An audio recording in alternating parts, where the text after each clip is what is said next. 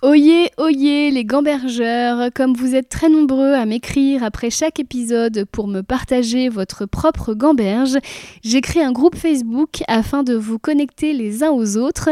Ce groupe s'appelle Gambergeland, c'est un groupe privé. Pour en être, il suffira de répondre à une petite question et de vous engager à n'y insulter personne. J'ai voulu créer une safe place pour nous, souvent très sensibles et qui nous posons beaucoup de questions.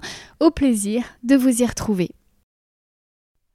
Mais, euh, mais, mais voilà, et là j'ai commencé à être dégoûtée, vraiment écœurée de me dire, mais euh, j'ai même plus de plaisir à venir sur le plateau, tourner ces, trucs. Je lisais les sketchs, je me disais, mais c'est nul, j'ai pas envie de faire ça, quoi.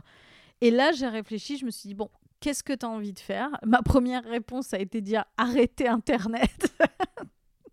et faire autre chose. Et puis après, je me suis dit, non, c'est quand même bête. Tu as construit un peu un truc ici et t'aimes créer. Il faut juste que tu retrouves le goût de créer. Qu'est-ce que t'aimes? Qu'est-ce que t'aimes? Qu'est-ce que t'aimes? Et là, petit à petit, je me suis rendu compte que oui, j'ai le vintage, j'avais toujours eu ce truc-là où j'aimais bien ça, mais je trouvais personne avec qui le partager.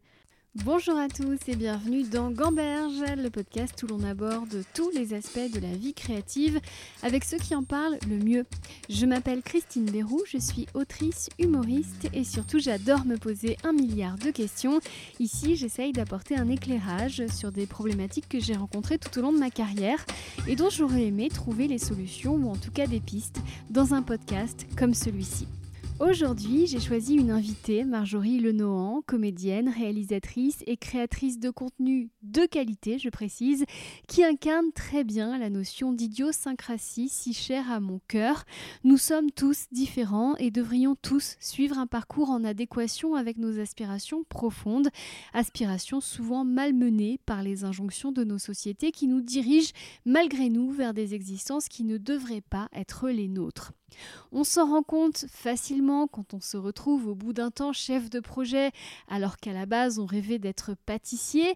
Le contraste est assez clair pour qu'on le conscientise, mais c'est plus compliqué quand, à l'instar de Marjorie Lenohan et moi, on fait effectivement ce dont pourquoi on serait faite, oui, mais pas comme on voulait le faire.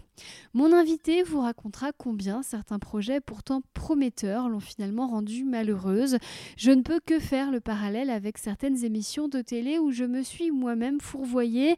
C'est compliqué parce que souvent on se dit Ouah, beaucoup de gens voudraient être à cette place, c'est moi qui y suis et pourtant je suis à côté de mes pompes. Alors on reste et on s'auto-détruit comme tous les gens qui se forcent à rentrer dans un moule qui n'est pas fait pour eux.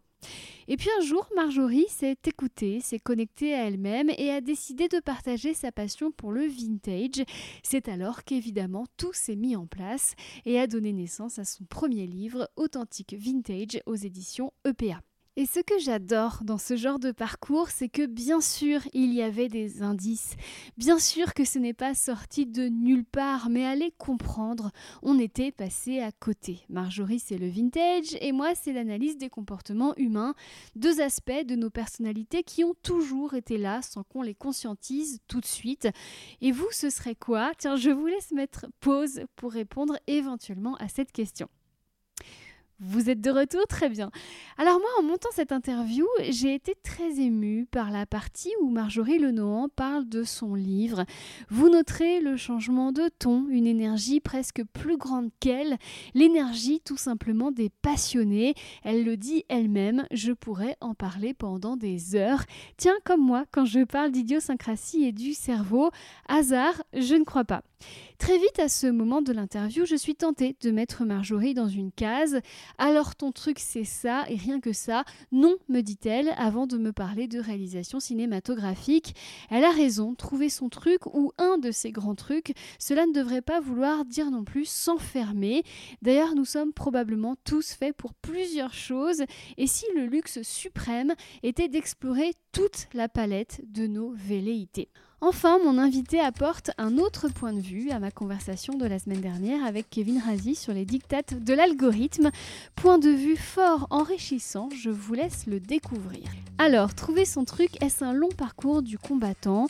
Est-ce que cela ne pourrait pas être un peu plus simple si on savait donner un peu plus de crédit à ce qui nous rend tout simplement heureux? Comment savoir si j'exerce mon métier pour les bonnes raisons? On essaye de répondre à ces questions avec Marjorie Lenohan. Bon épisode. Bonjour Marjorie Lenohan. Bonjour. Écoute, je suis ravie. Je fais un petit contexte. On est sur un lit. T'as un lit de chill chez toi. Tu me dis, mais en fait, c'est pour jouer, c'est pour. euh, Ouais, j'ai voulu me faire un. Comment on appelle ça Les corners, là, un peu cosy, où les gens. euh, ah, en anglais, on appelle ça les reading nooks. En fait, c'est des petits coins où tu peux te poser pour lire et tout. euh. Mais en fait, c'est devenu pas pour lire, c'est devenu pour jouer à la PS4. Ah oui, elle est là, ta PS4, effectivement. Oui, car tu as une maison à la campagne. Oui. Donc, t'es passionné de vintage. Ta maison elle-même est vintage. Alors non, hein, elle, est, euh, elle est fraîchement quand même de, des années 2000. Malheureusement, j'aurais adoré euh, vivre dans une, euh, une vieille maison, mais on m'a bien fait comprendre que, puisque je ne vis pas seule, on m'a dit bah non, parce que ça voudrait dire vivre dans une ruine, et on va pas vivre dans une ruine, donc euh, elle est malheureusement un peu récente pour moi, mais bon. Et tu m'as accueilli avec des bigoudis, ce qui est Ouais, je suis désolée. Bah, tu rigoles, je suis ravie. C'est bah t'es là t'es en plein dans mon quotidien. hein. Je j'en ai pas tous les soirs, euh, mais euh, je, de temps en temps, une fois par semaine ou une fois tous les deux semaines, je pose des bigoudis le soir, telle une personne très âgée, parce que le lendemain je vais avoir des belles boucles bien vintage pour tourner des vidéos. Donc voilà. Tu dors avec des bigoudis Ouais, je dors, c'est un enfer. hein. Je m'habitue toujours pas. Enfin bon, il y a des petites techniques, mais euh, en vrai, ça vaut vraiment le coup parce que les filles, si je puis me permettre, arrêtez le faire, arrêtez le faire, ça abîme vos cheveux.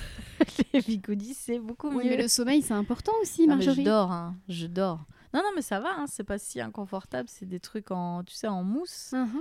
Et après, il y a des petites techniques, mais c'est pas le plus agréable, mais ça va. D'accord.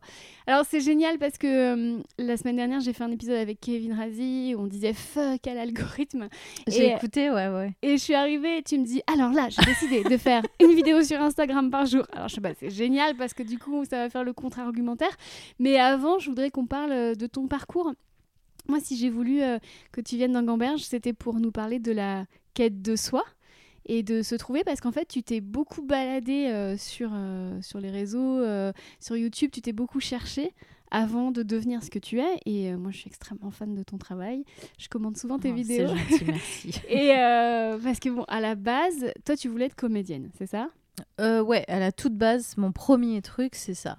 Toujours, hein, aujourd'hui, je, enfin, un- je suis moins, moins branchée comédie maintenant parce que d'autres trucs ont pris le dessus, mais j'ai toujours, je suis toujours, j'ai toujours envie d'être, de travailler comme comédienne. T'as fait un petit peu de, de ciné? Euh, ouais, en fait, je suis arrivée sur Paris, j'ai fait une école de théâtre. Ensuite, j'ai réussi à trouver un petit peu de travail en ciné, mais pas énormément. Et, euh, et voilà. Mais j'ai assez peu travaillé sur- euh, comme comédienne en dehors de YouTube. J'ai beaucoup, beaucoup joué comme comédienne sur YouTube, mais euh, pas trop au cinéma. Et pas du tout au théâtre. J'ai Très petite expérience Mais au tu théâtre que n'aimes pas le théâtre, je crois. déteste. J'ai entendu Oui. ça dans une interview. Pareil, désolée avec Kevin Razi, vous parliez de l'amour de la scène et tout. Moi, je me disais, oh là là, je sais pas comment ils font. Moi, je déteste ça. Je, mais je j'arrive pas à trouver en plus des gens qui sont comme moi. À chaque fois, j'ai des regards euh, outrés quand je dis ça, surtout à d'autres comédiens. Mais j'aime pas ça, quoi. J'aime pas en tant que spectatrice et j'aime pas en tant que comédienne. Je sais pas pourquoi. Bah, c'est bien de t'écouter et de le f- et de pas euh, faire comme si ou de te forcer. Si je puis a- me permettre, Robert De Niro non plus n'aime pas.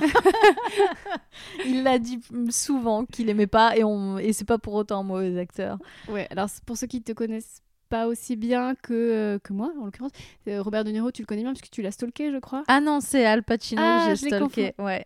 Non, euh, ouais, non, lui, je l'ai pas stalké. Oui, j'ai beaucoup stalké Al Pacino, le pauvre. Ouais. Ah, le pauvre, il l'a- tu l'as rencontré, il a Je l'ai rencontré, ouais, bah, enfin, pour donner un peu de contexte, je- c'est justement une des personnes qui m'a donné envie d'être comédienne, même si évidemment je n'ai jamais absolument aucune prétention d'un jour devenir Al Pacino. Euh, mais euh, je- euh, ado, j'ai développé un peu une obsession pour lui, ses films, etc. Et un jour, il jouait à New York et moi, je vivais à Brest et j'ai dit à ma mère, je vais aller de Brest à New York pour le voir à Broadway. Elle m'a dit oui, bien sûr. Euh, non, peut-être, peut-être plutôt non.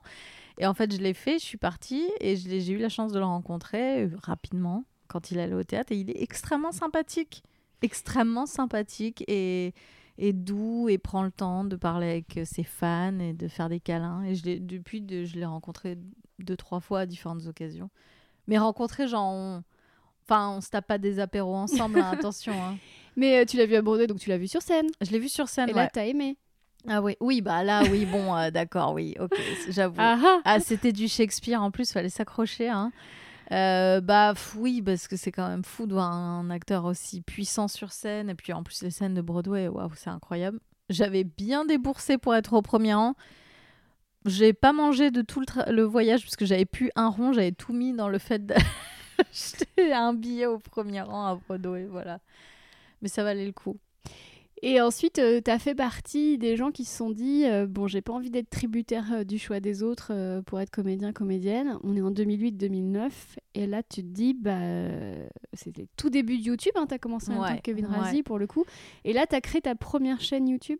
Ouais, parce que j'étais en école de théâtre et en fait j'ai très vite compris que c'est pas ça qui allait euh, faire de moi la nouvelle Adjani. Déjà, j'étais vraiment pas la meilleure euh, comédienne de mon école, hein, c'est vrai, faut le dire. Euh, je jouais pas du tout le jeu. euh, moi, ça me gonflait en fait les cours, euh, voir les gens pleurer sur scène tous les jours et tout. Je me suis dit mais merde, c'est pas du tout mon truc en fait. Et, et c'est hyper compétitif, hein, le métier d'acteur, tu le sais, c'est, il y a très peu de place, beaucoup de candidats. Donc je me suis dit, waouh, va falloir peut-être miser sur autre chose que les castings ou le café-théâtre et tout. Et YouTube venait d'arriver. Alors, je dirais pas que j'ai pu imaginer ce que YouTube allait devenir, mais je me souviens quand même me dire, il y a peut-être un truc de ce côté-là à faire. Et moi, ça m'a arrangé parce que je préfère le média euh, vidéo, le format vidéo. Je me suis dit, ah, il y a peut-être un... Peut-être que ce serait une opportunité un jour. Moi, évidemment, j'imaginais pas du tout ce que ça allait devenir, mais quand même. Et puis, effectivement, j'ai fait des vidéos et très vite, un agent m'a repéré. Et donc, voilà, après, j'ai commencé à travailler comme ça. Moi, je t'ai connue à l'époque. euh, bah, je t'ai connue chez. ah, c'est Parnatou que je t'ai Hmm. connue. Et, euh, et c'est vrai que vous étiez très peu à faire des vidéos, donc ça suscitait quand même une certaine admiration. Euh, Ouais, Natou, elle était encore euh, génération av- avant moi sur YouTube. Elle, elle a commencé encore tu avant dis moi. génération, ça veut dire qu'elle a commencé six mois avant. Enfin, Non, elle avait commencé Non. un peu, un peu, un peu plus tôt parce que je me souviens que quand moi j'ai ouvert ma chaîne, Natou était déjà connue. Elle était déjà euh, célèbre. Alors pas célèbre comme elle est aujourd'hui, mais Norman, Cyprien et Natou, c'était les trois personnes qu'on voyait. On, on les connaissait quoi. On les voyait, on les voyait euh, même à la télé. Leurs vidéos passaient un peu, mais hmm. c'était. euh, Et donc je me souviens parce que je me souviens que la première fois que je l'ai rencontrée, je me suis dit waouh, c'est quand même une petite célébrité. Hmm. Donc moi, je suis venue quand même un après et j'avais pas du tout le même euh, niveau de notoriété que, que elle. Ta première chaîne YouTube, elle s'appelait comment? Ah, ça a toujours appelé Marjorie Le Nohan. euh. D'accord, oui, t'as pas. C'est la même, euh, mais non, je n'avais pas de concept, donc j'avais pas de nom, j'avais pas de pseudo. C'était euh. du storytelling, hein, si je me rappelle bien. Je- oui, pendant un moment, j'ai fait une vidéo par jour, il y avait un thème par jour. Oui, c'est- c'était un peu de la chronique en fait. D'où ça t'est venu ce truc de faire une vidéo par jour? Parce qu'aujourd'hui c'est random, maintenant tout, dit- tout le monde dit oui, pour faire plaisir à l'algorithme, il faut faire une vidéo par jour. À l'époque, qu'est-ce qui. Parce que je me rappelle quand Fabien Olicard a décidé de le faire en 2012, tout le monde lui a dit mais t'es fou Et euh, toi. euh, Ouais, je sais pas. On pensait pas algorithme à l'époque. C'était même pas un terme qu'on connaissait. Euh, moi, je pense qu'il y avait une partie ennui, une partie chômage. euh, une- Merci pour ton honnêteté. Non, mais c'est vrai. Je, je, je pense que j'avais vraiment juste beaucoup de temps libre. Et je me disais, tiens, ce serait marrant. Je, je me souviens pas exactement pourquoi j'ai décidé de faire une par jour, mais je trouvais le concept sympa, un peu comme une émission rad- radio, en fait, où tu dis, bon, bah, je suis là tous les jours, un peu comme Diffoul. Voilà la référence. Et Alors, la Diffoul, pour nos jeunes éditeurs, c'est un animateur. Arrête, radio. il est toujours à l'antenne. Non, sans blague. Je te jure que Parce que oui. moi, je l'écoutais quand j'avais. C'était subversif à l'époque. Ah bah écoute, j'ai j'avais 11 rencontré un mec qui bosse chez Skyrock l'autre jour, il m'a dit qu'il était toujours à l'antenne. déjà. Voilà. bah, bah, lui, il a trouvé son truc très Ah bah, vite. lui, je peux te dire, mon pote, Il euh, a pas bougé. il a trouvé sa vocation. ouais. Et donc, euh, alors moi j'ai une question que je me pose là. Moi j'aurais été incapable de faire ça à l'époque parce que j'étais trop mal avec mon image et que j'avais pas assez confiance en moi. À quel moment tu t'es dit, bah en fait, ce que j'ai à dire, et c'est pas une critique, mais je sais que ce que tu as à dire c'est tout à fait légitime, sinon je serais pas sur ton lit à maintenant. Mais à quel moment tu t'es dit, surtout en tant que femme, tu sais, nous on est écrasés, enfin notre génération, on est quand même, on a été maltraités euh, en mode sois belle et tais-toi. À quel moment tu t'es dit, ce que je vais dire, ça sera intéressant, personne se foutra de ma gueule, je suis à l'aise avec mon image et hop, je me lance. Y a pas. Ah, je pense pas du je pense pas que je me suis posé ces questions. Bah déjà, en fait, quand tu commences de zéro et que personne te connaît, en fait, c'est plus facile de se lancer parce qu'il y a pas personne n'a de jugement a priori sur toi. Puis à l'époque aussi, euh, c'était moins. euh, il n'y avait pas l'agressivité qu'il y a aujourd'hui euh, parce qu'il n'y avait aucune prétention. Quelqu'un qui faisait des vidéos sur YouTube, on partait pas du principe qu'il cherchait à être connu, par exemple. Donc il n'y avait pas ce jugement immédiat de mais attends, tu prends pour qui? C'est nul ce que tu fais. Il y avait juste une curiosité un peu euh, naturelle des gens qui trouvaient ta, ton, ta chaîne. Et, et souvent, même, je me souviens d'ailleurs, les commentaires étaient toujours très très bienveillant. Enfin, je me souviens vraiment pas de messages compliqués au départ. Après, moi, je crois que j'ai une capacité assez naturelle qui date d'il y a assez longtemps euh, de d'avoir assez de détachement du regard des autres. J'ai pas trop ce problème-là, euh, même encore aujourd'hui. Vraiment, les critiques sur Internet, ça me passe mais complètement au-dessus. Enfin, j'arrive même pas à être touchée, tu vois. C'est un truc euh, et c'est une grande chance, je pense, parce que je vois beaucoup de gens souffrir. Après, je te dis pas que ce sera toujours comme ça. Hein. Je, Peut-être que si un jour je me prends vraiment un truc très compliqué, mais je, je sais pas, c'est un concept complètement abstrait pour moi, euh, les, commentaires de gens que je connais pas, tu vois. Il y a un truc où pour moi, presque la personne n'existe pas dans ma tête, en fait, c'est pas réel, tu vois. C'est pas quelqu'un que je vais croiser un jour, c'est pas quelqu'un que j'ai envie de satisfaire, et donc, euh, j'ai pas, pas du tout ce problème-là. Et je l'avais pas déjà à l'époque. À tel point que tu as essayé pas mal de trucs, que tu as fait des vidéos en anglais aussi? Ouais, Ouais, en fait, j'aurais adoré continuer, mais c'était hyper compliqué. J'ai, là, ça a été ma, ma, la réelle avec qui je travaillais est partie euh, aux États-Unis pour le coup. Et euh, j'avais la flemme, euh, j'avais pas envie de trouver quelqu'un d'autre avec qui faire ce concept et tout. Donc, Mais l'anglais, ouais, oui, j'ai testé plein de trucs. Hein. Ça, ça, on peut dire que j'ai vraiment euh, exploré beaucoup de trucs. Mais c'est ça qui est intéressant sur, ton parcours, c'est que j'ai le sentiment que tu avais, tu savais que tu étais faite pour une, quelque chose, mais que tu avais du mal, enfin qu'il y avait une envie, mm, mm. mais que tu cherchais, tu trouvais pas ta, ta ligne éditoriale, ton, ton moteur, euh, ce qui t'animait profondément, c'était pas encore là. Après, tu as été chassée entre guillemets par des grosses prods de web, et tu as fait partie de deux collectifs. Ouais. Euh, il y a eu, euh, y a eu Good, Monique, et euh, que j'ai fait donc avec Audrey Pirot et Juliette Rezani. Et puis ensuite, on... ça s'est mal passé avec les producteurs, donc on est parti et on est arrivé dans une autre boîte. Et, et, là, on a, on a reformé un groupe avec Natou et Léa Camilleri à l'époque qui est partie ensuite. Et ouais, mais en fait, je crois que tout le long de ce parcours YouTube, à chaque fois, je me disais non, mais de toute façon, c'est temporaire. T'as pas vraiment envie d'être sur YouTube. Moi, c'était c'était ça aussi. Je ah faisais. Ah ouais, ouais, ouais. Moi, j'ai pas, j'avais pas la vocation YouTube. Et même encore aujourd'hui. Enfin, d'ailleurs, YouTube, moi, j'ai arrêté. Hein. Mais pendant toutes ces années, moi, je me disais euh, non, mais là, tu fais ça parce que c'est rigolo et que ça te rapporte de l'argent et machin mais c'est pas du c'était pas du tout ma vocation. Enfin j'avais pas envie de rester là. Et même encore aujourd'hui moi ma vocation c'est pas du tout de rester travailler sur internet en fait. Moi je veux faire du cinéma tu vois.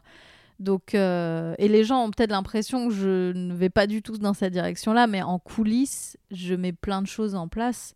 Enfin là par exemple j'ai un scénario qui est en développement. J'ai je fais des choses en dehors d'internet pour travailler dans le cinéma Bon, après, j'ai quand même beaucoup perdu de temps sur Internet. Du coup, j'aurais peut-être pu m'investir un peu plus dans ma voie de vocation. Mais tout ce temps-là passé sur Internet, c'était complètement, euh, pour moi, euh, une parenthèse, en fait. Et ça te faisait aller bien quand même? Bah bof bof, il y a eu des moments où je me dis mais qu'est-ce que tu es en train de faire là en fait? Tu fais pas du tout ce que tu as envie de faire. Enfin et c'est pour ça d'ailleurs j'ai eu un rebond là il y a quelques années de me dire non non mais attends, euh, on recadre les choses euh, la, vie, euh, la vie ne dure pas euh, éternellement, donc à un moment donné, il va quand même falloir que tu te focuses sur ce que tu as envie de faire vraiment. Et sans abandonner Internet, parce que maintenant j'ai développé quand même un goût pour bah, le partage de création sur Internet, mais je sais, moi, que dans le futur, si les choses fonctionnent, il y a un moment donné où je vais lâcher ce truc, parce que c'est pas ma vocation de base. Donc, ouais, mais en fait, en plus, comme c'est nouveau, en fait, je pense qu'on s'est tous un peu embarqués là-dedans sans savoir ce que ça allait donner. Donc, tu vois, il y avait un truc où on n'a pas trop pu se projeter. Euh, je sais pas, je me suis fait embarquer en fait, tu vois.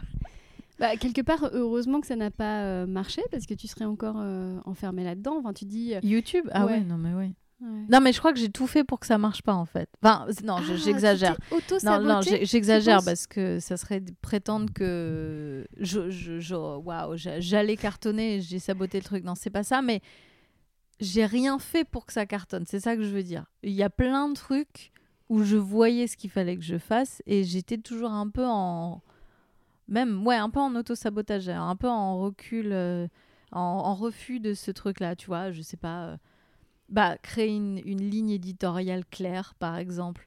Euh, poster tous les jours ah, parce que j'ai après très vite j'ai arrêté de poster tous les jours quand c'est devenu sérieux justement et qu'on m'a engagée en tant que youtubeuse et que ça a commencé à exploser sur ma chaîne perso j'ai complètement lâché la rampe j'ai arrêté de poster euh, il y a plein de trucs que j'aurais pu faire et que j'ai pas fait parce que ça me. Parce que, alors, qu'est-ce qui se passait dans ta tête à ce moment-là? C'était, tu te trouvais des excuses ou c'était la flemme Non, je me disais la flemme, fait chier, j'ai pas envie de faire ça en fait. Tu vois, on me disait par exemple, faut faire des collabs, faut faire vachement de collabs avec des gens et on me présentait des gens et je me disais, mais j'ai pas envie de faire des collabs, j'aime pas leur contenu, tu vois. Et alors j'en ai fait quelques-unes, mais il y a plein de trucs que j'ai refusé parce que je me disais, bah non, ça me fait chier en fait. Et euh, mais c'était un peu bête. Avec le recul, je me dis, c'est un peu bête en fait d'avoir fait ça, tu vois. Parce que j'aurais dû me dire, bon, fais les trucs. Enfin, aujourd'hui, je me dis, fais les trucs, même si ça te fait chier, et tu auras une liberté plus tard. Tu gagneras ta liberté plus tard. Mais t'en parlais avec euh, Kevin Razi, euh, vous disiez, euh, dans le milieu du comédie club, il, par- au départ, il faut un peu jouer le jeu. Et puis après, tu trouves ta voix et tu trouves ton ton et ta liberté, mais tu peux pas l'avoir tout de suite quand tu arrives avec tes personnes. Bah, c'est un peu, moi, c'était un peu ça. J'ai un peu fait ma meuf, euh, ouais, non, Mm. non, je jouerai pas le jeu. Bon, bah, résultat, j'ai pas joué le jeu et du coup, l'algorithme a fait eh, ciao, bye bye.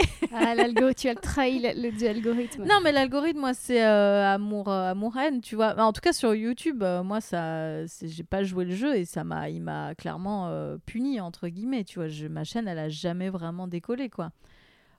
Et, T'as euh, terminé à combien d'abonnés à peu près? je- à plus de 100 000, mais 100 000 euh, aujourd'hui, enfin non. euh, Aujourd'hui, si t'as pas un million, tu peux pas te dire que t'as vraiment. Mm. Enfin non, j'exagère. bon, une chaîne à 300 000, 600 000, c'est bien par exemple. 100 000, c'est c'est que pendant des années, si t'arrives pas à faire décoller ta chaîne au-delà de 100 000, c'est un peu, c'est que vraiment tu fais pas beaucoup d'efforts quand même, ou que juste ton contenu il intéresse pas. Je dis ça, c'est un peu dur parce qu'il y a une grosse concurrence sur YouTube. Il y a des niches quand même, euh, il y a pas mal de chaînes euh, de niches. euh, souvent, c'est les, les écolos. Moi, je, je suis une, une nana qui s'appelle Vivre avec moi, par exemple. Mhm. Elle a pas beaucoup d'abonnés et je trouve que ce qu'elle fait, c'est fabuleux. Ah non, mais ça, ça n'empêche Ouais. pas. Mais après, tout dépend de ce que, ce que tu veux faire de ta chaîne. Si, si, t'as pas, si tu veux pas en vivre, bah, c'est très bien. Tu Mm. t'ouvres ta chaîne et, tu, et peu importe en fait le nombre d'abonnés. Même si tu as 100 abonnés sur ta chaîne et que tes 100 abonnés, ils sont très contents de ce que tu postes, mais c'est super. Mais moi, euh, y- moi je n'ai pas de travail à côté euh, en dehors de la Ah. création. Donc, à un moment donné, si je passe toutes mes journées à faire des vidéos YouTube et qu'elles me rapportent pas, pardon, qu'elles me rapportent pas d'argent, bah, je suis désolée, hein, je suis très pragmatique, mais en fait, on vit dans une société capitaliste et moi, je meurs en fait Ouais. si je gagne pas d'argent. C'est c'est tout le problème en fait, c'est-à-dire il faut prendre du plaisir. Parce que si tu prends pas de plaisir, de toute façon, au bout d'un moment, tu seras plus créatif? Mais il faut quand même être rentable. Bah oui, en fait, c'est pour Mm. ça, je, quand j'en- j'entendais votre discussion avec Kevin, j'étais d'accord avec tout hein, sur le principe. Mais après, c'est juste qu'est-ce que, qu'est-ce que, qu'est-ce que tu fais dans la vie en fait? Si, si c'est pas ton métier, bah oui, euh, mais on s'en fout de l'algorithme, fais ce que tu veux. Mais si, si c'est ça ton revenu, tu peux pas te permettre de dire on s'en fout, c'est pas possible parce que Mm. tu ne gagnes pas d'argent. Donc c'est juste la, la, la triste réalité de cette histoire, c'est que si tu veux en vivre, bah non mon pote, il va falloir, euh, il va falloir obéir aux règles de l'algorithme. Mais en fait, c'est pas nouveau, c'est pareil pour tous les métiers créatifs depuis toujours. Les chanteurs, même dans les années 90, soit ils chantaient parce que c'était leur kiff et ils voulaient pas en faire carrière et très bien, soit ils voulaient en faire carrière et il y avait plein de règles qu'ils devaient suivre et qui étaient c'était de la merde. Ils devaient aller faire des concerts dans des petits lieux pour essayer de se construire une communauté et vendre des disques et faire de la presse. Enfin, et tout ça, ça, ça les faisait chier. Ça a fait chier plein d'artistes de faire ça, mais t'étais obligé de faire ça si tu voulais faire carrière. Et aujourd'hui, Internet, c'est pareil. Si, si tu veux en faire un métier, bah oui, il va falloir passer par ces trucs-là. Donc euh, moi, ça y est, je me suis fait une raison maintenant. Je me suis dit, bah oui, en fait, euh, c'est un travail. Donc euh, tu vas pas pouvoir t'amuser tout le temps. Et oui, tu vas devoir obéir à ce, ce putain d'algorithme. Pardon, on a le droit de dire des gros mots. Oui, oui, oui, surtout quand on parle de l'algorithme. Euh, D'où l'intérêt, le, le Graal, je pense, de tout artiste, c'est de, trouver son truc. Et c'est un peu euh, euh, tout, le- tout le- propos de Gamberge, de trouver son truc de façon à créer euh, de façon qualitative et quantitative sans s'en rendre compte. Et moi, j'avais l'impression qu'avec le vintage, t'avais un peu trouvé ton truc. Euh, oui, bah là, c'est toujours ce que je fais. Hein. C'est Mhm. toujours du vintage. Bah oui, oui, là, c'est Mais plus comme tu me dis, si jamais t'arrêteras, si jamais le patino Ah oui, non, mais enfin, j'arrêterai. En plus, je parle. euh, En plus, aussi bien, je dis ça, mais euh, pff, aussi bien, j'arrêterai jamais. Tu vois, je, je- la, enfin, la vie m'a appris qu'en fait, j'ai parfois des certitudes qui sont bousculées, tu vois. Mais Euh, oui, je, ça, c'est un truc dans lequel, en tout cas, je me sens bien et je me sens assez bien pour en parler. Au moins, euh, là, euh, si, ça dure pendant des années, c'est très bien, tu vois, je suis très contente. Mais moi, je me connais, je sais qu'à un moment donné, ça va me lasser, en fait. Même, je resterai toujours passionnée de vintage, peut-être que je partagerai toujours occasionnellement, mais je pense pas rester entre guillemets créatrice de contenu vintage toute ma vie. Ça sera pas mon métier toute ma vie. Je, ne- sais pas mon intention en tout cas. Là, employé le mot passionné. Mm. T'étais pas passionné quand tu faisais euh, Good, Ah non. Good Monique, par Non. exemple. Ouais. Non, j'aimais bien la comédie. Mais tu sais, quand on a démarré sur YouTube, il y avait trois branches. Je sais pas, personne n'a remis ça en question. Soit tu faisais de l'humour, soit tu faisais du jeu vidéo, soit tu faisais de la beauté. Et c'était trop bizarre en fait. On a même le sport, je crois que ça n'existait pas encore au tout début. Et personne n'a remis ça en question en fait. Euh, personne au départ s'est dit tiens, il y a peut-être d'autres sujets à aborder. Non. C'était comme ça. Tu faisais de la beauté, tu faisais de l'humour. Et en fait, moi, un peu par hasard, je me suis retrouvée dans la case humour parce que euh, c'était un peu le ton qu'avaient mes vidéos. Mais jamais de la vie, je me suis revendiquée humoriste. Je ne me, re- enfin, je ne m'identifie pas du tout à une humoriste. C'est pas mon métier. Et euh, et donc, oui, j'ai fait des sketchs pendant 10 ans et c'était un peu marrant, mais au bout d'un moment, j'en avais trop marre et je me disais, mais en fait, c'est pas du tout ce que j'ai envie de faire. Et j'ai pas du tout envie d'être dans l'humour, en fait, c'est pas mon truc, quoi. Et je voyais des gens faire, euh, du coup, euh, bah, bifurquer vers euh, la scène, le stand-up, et je me disais, bah non, enfin, moi, j'ai pas du tout envie de faire ça, quoi. Et des fois, des gens dans la presse m'ont qualifié d'humoriste et je me suis dit, oulala, pas du tout, pas du tout, du tout, du tout. Et du coup, il y a des gens, là, il y a commencé à y avoir des réponses un peu négatives sur Internet de bah, t'es pas marrante. Et je, et je leur dis bah non, effectivement, c'est C'était pas la promesse. Je ouais. me revendique pas comme marrante, mais je sais pas, je me suis retrouvée là-dedans. euh, Et c'est Voilà. intéressant ce que tu dis parce qu'il y a beaucoup de youtubeurs qui ont subi la même chose mais qui se sont pas posé de questions parce que les hommes ils se posent moins de questions. Et on leur a dit euh, Ah, vous êtes humoriste Bah d'accord. Et, et moi j'ai vu, hein, parce que moi ça, ça fait 17 ans que je fais du stand-up, je les ai vus à l'appel. Ouais, oui. 17 ans Bah, J'ai 41 ans, ma Mais chère. arrête, je te crois pas. Bah oui. Et euh, je les ai vus à l'appel, hein, toutes- tous la même année. Ils sont montés sur scène. Et ai- il y en a qui sont restés, hein. Hmm. Euh, voilà, Norman, bon, pour d'autres raisons, il n'est plus là. Euh, Mm. On va pas ouvrir le débat, mais il était pas mauvais. Mais t'en as d'autres, c'était c'était l'hécatombe, tu vois. Et Mm. parce qu'on leur avait dit qu'ils étaient humoristes. Oui, je crois qu'il y a un peu trop de gens qui pensent qu'ils sont marrants. Moi, c'est un peu mon, mon, mon ressenti aussi. Enfin, en, en plus, un, bah, un, moi, j'ai un art que je respecte énormément. Je trouve que Merci. faire rire, c'est. Mais justement, c'est pour ça que moi, j'y ai jamais mis les pieds. Je trouve ça extrêmement difficile. Mais extrêmement difficile. Et des métiers de la scène, c'est sans doute le plus difficile. Faire rire quelqu'un, c'est. En plus, le rire, c'est souvent un effet de surprise. Donc, quand quand il y a plus cet effet de surprise, que tu es assis dans une salle et que tu sais que la personne, elle doit te faire rire, waouh, c'est encore plus compliqué. Moi, par exemple, je suis un public très difficile pour les humoristes. J'ai vraiment. Alors, j'en ai vu beaucoup. J'ai fait une overdose d'ailleurs. Il y en a plein que j'ai trouvé super il y en a plein que j'ai trouvé catastrophiques. Enfin, mais c'est personnel. euh, il y a des gens qui riaient dans la salle, tu vois. Mais ouais, c'est très difficile. Non, bravo, hein, bravo à vous parce que vraiment. euh, Ouais, non, non, et en fait, c'est pas plus difficile. Moi, je dis tout le temps, euh, moi, je saurais pas opérer quelqu'un ou faire une coupe de cheveux ou même faire des vidéos sur le vintage. Je pense qu'en fait, on, à partir du moment où tu fais ce dont pourquoi tu es fait, euh, Ouais, mais effectivement, je pense qu'il y a plein de gens qui pensent qu'ils sont faits pour ça, alors que honnêtement, moi, moi je, je- personnellement, je ne pense pas. Je pense qu'il y a plein de gens qui sont humoristes aujourd'hui qui devraient pas l'être. Parce que. Non, mais c'est vrai, parce qu'en fait, quand tu regardes ce qu'ils font, ben, ils copient. Ils n'ont pas de voix, ils ont pas de. Ils, ils font un truc que tu as vu et entendu un milliard de fois. Alors, ça peut fonctionner, parce qu'une vanne qui est bonne, elle est bonne, euh, peu importe qui l'a dit, plus ou moins. On l'a vu hein, d'ailleurs avec des grands humoristes qui plagient hmm, même quand c'est pas leur van, ils peuvent réussir à les vendre. Mais bon, euh, combien de temps tu peux faire ça sans. Enfin, au bout d'un moment, je pense que ça se voit que t'as pas de, t'as pas d'identité, tu vois, d'humour. Et malheureusement, je pense que c'est ceux qui durent pas dans le métier. Mais bon. ouais. Et à la fois, hein. tu vois, moi, je, je dure et je travaille, mais je suis pas connue. Mais j'adore mon métier, je le ferai Oh, tout. comment, comment ça, t'es pas connu Bah, tu vois, je suis pas. euh, Enfin, tu vois, je. je Bah, bah, quand bah, même. j'ai jamais explosé, tu vois. Ah bah, exploser comme qui Comme. euh, Bah là, tu vois, je viens d'arrêter mon spectacle. bah, je l'ai dit dans le podcast avec parce que je remplissais pas. Mais par contre, je suis là et je travaille. Ouais, d'accord, je vois. ce que tu veux dire. Mais par contre, j'adore mon métier et je le ferai jusqu'à la fin des temps.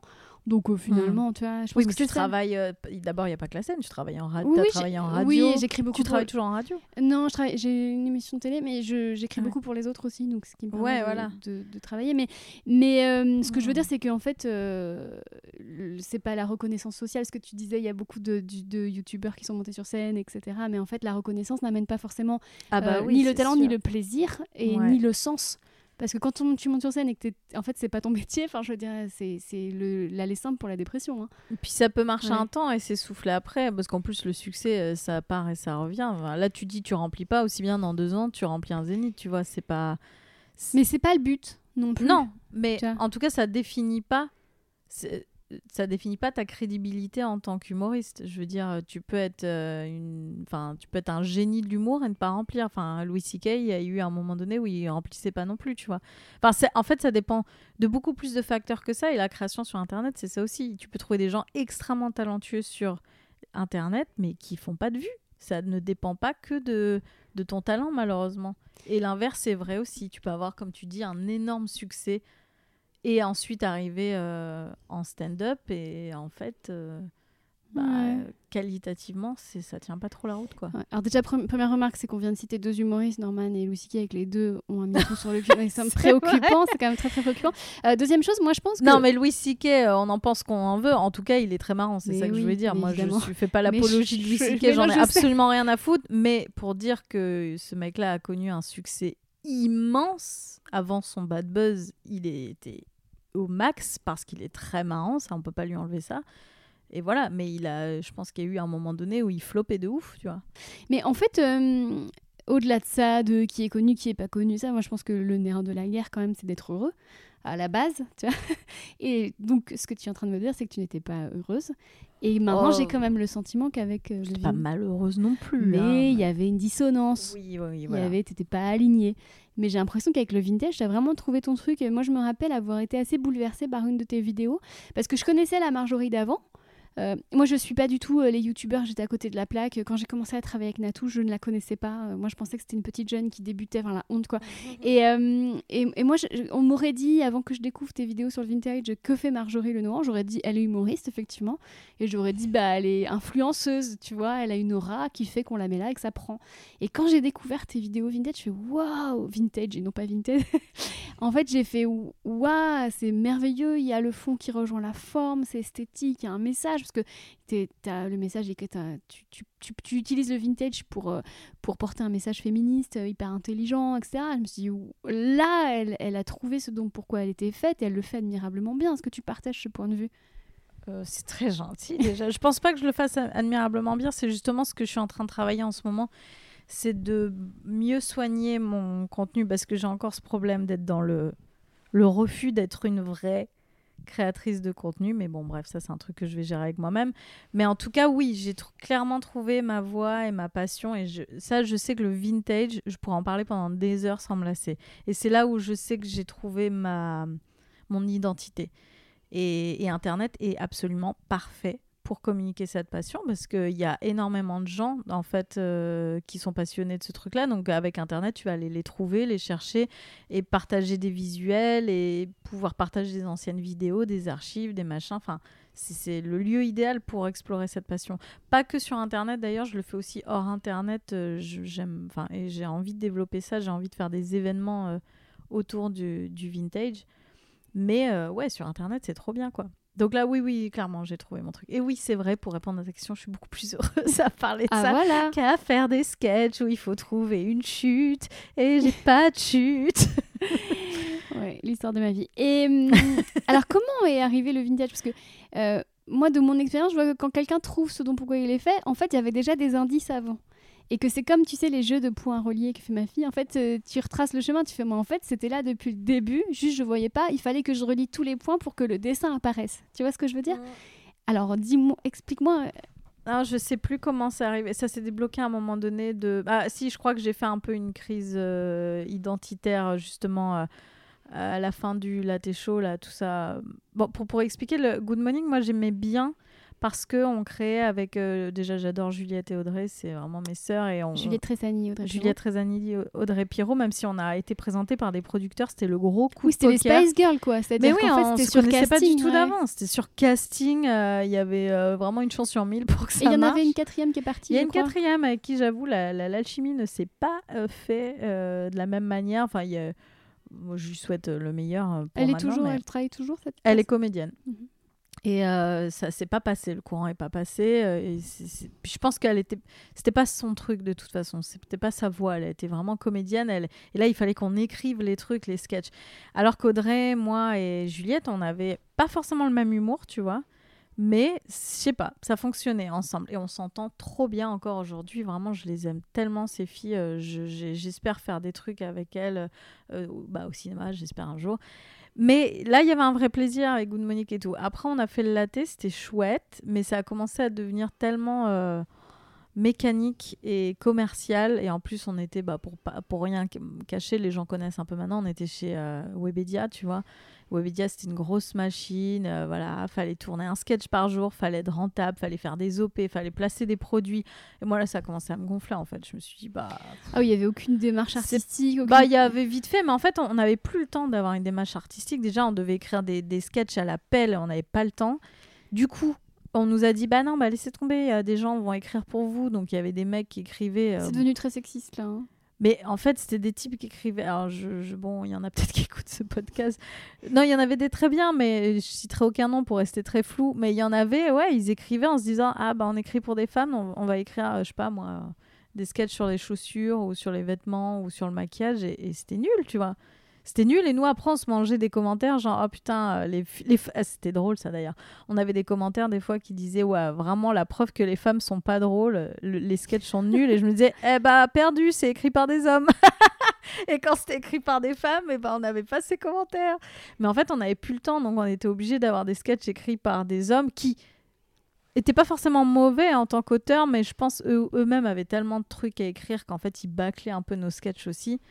Et voilà, et tout ça faisait qu'au final, bah, on tournait des trucs nuls, mais vraiment nuls. Il y a des sketchs que je ne peux pas revoir aujourd'hui, quoi.